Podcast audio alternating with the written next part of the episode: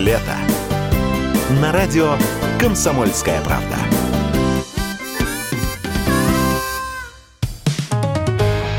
«Экономика» на радио КП. Здравствуйте, дорогие радиослушатели! В эфире наш ежедневный обзор самых интересных экономических новостей.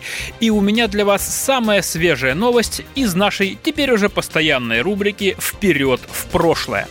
В Москве и в Санкт-Петербурге в конце августа откроются специальные магазины не для простых смертных.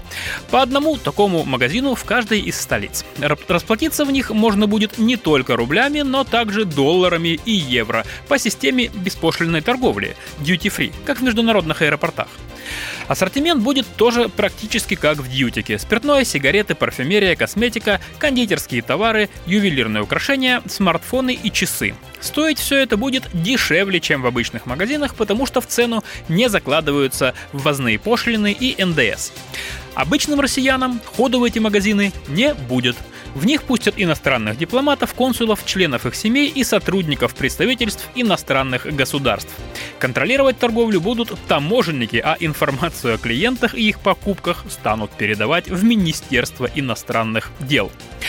Похожая система, как многие помнят, была в СССР. Это знаменитые магазины «Березка». Но тогда круг тех граждан, кому дозволялось приобщаться к соблазнам загнивающего Запада, был шире. В него входили и иностранные туристы, и зарубежные специалисты, и советские загранработники, включая военных, отважных переводчиков и моряков. Впрочем, в советское время с товарами на обычных полках было туго, а престиж страны в глазах иностранцев поддерживать было нужно. Но с чего вдруг сейчас понадобилась такая забота о зарубежном дипломатическом корпусе? Неужели в конце августа в России нельзя будет купить нормальные духи, сигареты или выпивку? Или доллары так резко стали нужны? Вот выложит, например, иностранный консул 10 баксов за бутылку Джонни Уолкера, и, глядишь, проблем с валютой в стране убавится. Но известный экономист Денис Рак Ракша развернул мои мысли с неверного пути. «Не ищите тут экономический смысл», — призвал эксперт. «Долларов и евро с этого много не получишь. Тут другое. Дипломатам обустраивают привычную для них среду. Для них почти во всех странах есть duty-free торговля, где дипломатический корпус покупает то, что им надо, без пошлины. Так что мы поддерживаем сложившиеся традиции дипломатического делового оборота. Это понятно, но почему именно сейчас мы решили поддержать эти традиции? Тут, по словам эксперта, дело в том, что с российского рынка ушло много западных компаний, включая производителей алкоголя. Табачники тоже собираются на выход, а надо же как-то снабжать дипломатов привычным для них ассортиментом. Так что депрессию от нынешней экономической ситуации мы с вами будем заливать горькой, а иностранные дипломаты аристократично будут пить коктейли прямные на основе заморского рома. Пить и ждать новостей. Ну и давайте еще поговорим о том, что мы с вами будем пить. На этот раз о безалкогольных напитках. Время перемен дошло и до газировки. В социальных сетях народ вовсю зубоскалит над новыми названиями, под которыми теперь якобы будут выпускать фанту и кока-колу. Как пишут СМИ, они будут называться соответственно «Добрый Оранж» и «Добрый Кола». Прямо так, в мужском роде.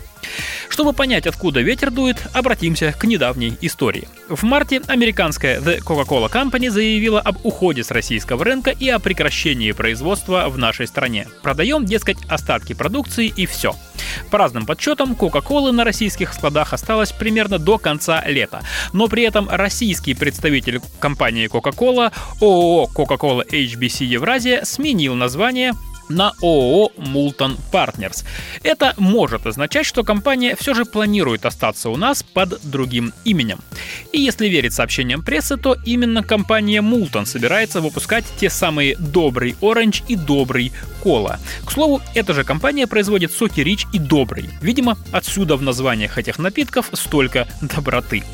А вот спрайт выпускать вроде как не будут из-за низкого спроса. Чтобы выяснить, насколько все это достоверно, комсомолка обратилась в Роспатент. И вот какой ответ мы получили. По состоянию на 4 августа в Роспатент не поступали заявки на регистрацию товарных знаков «Добрый Кола» или «Добрый Оранж» от имени ООО «Мултон» или других заявителей. Но это я уже от себя. Это еще не значит, что добрый кола никогда не появится на наших прилавках. Возможно, заявка на регистрацию брендов еще поступит в Роспатент, но позже. К тому же, новое имя еще не гарантирует прежнего качества и вкуса. Да, компания Мултон знает рецептуру популярных напитков, но сможет ли она при нынешних условиях использовать ее полностью, это большой вопрос. «Экономика» на Радио КП.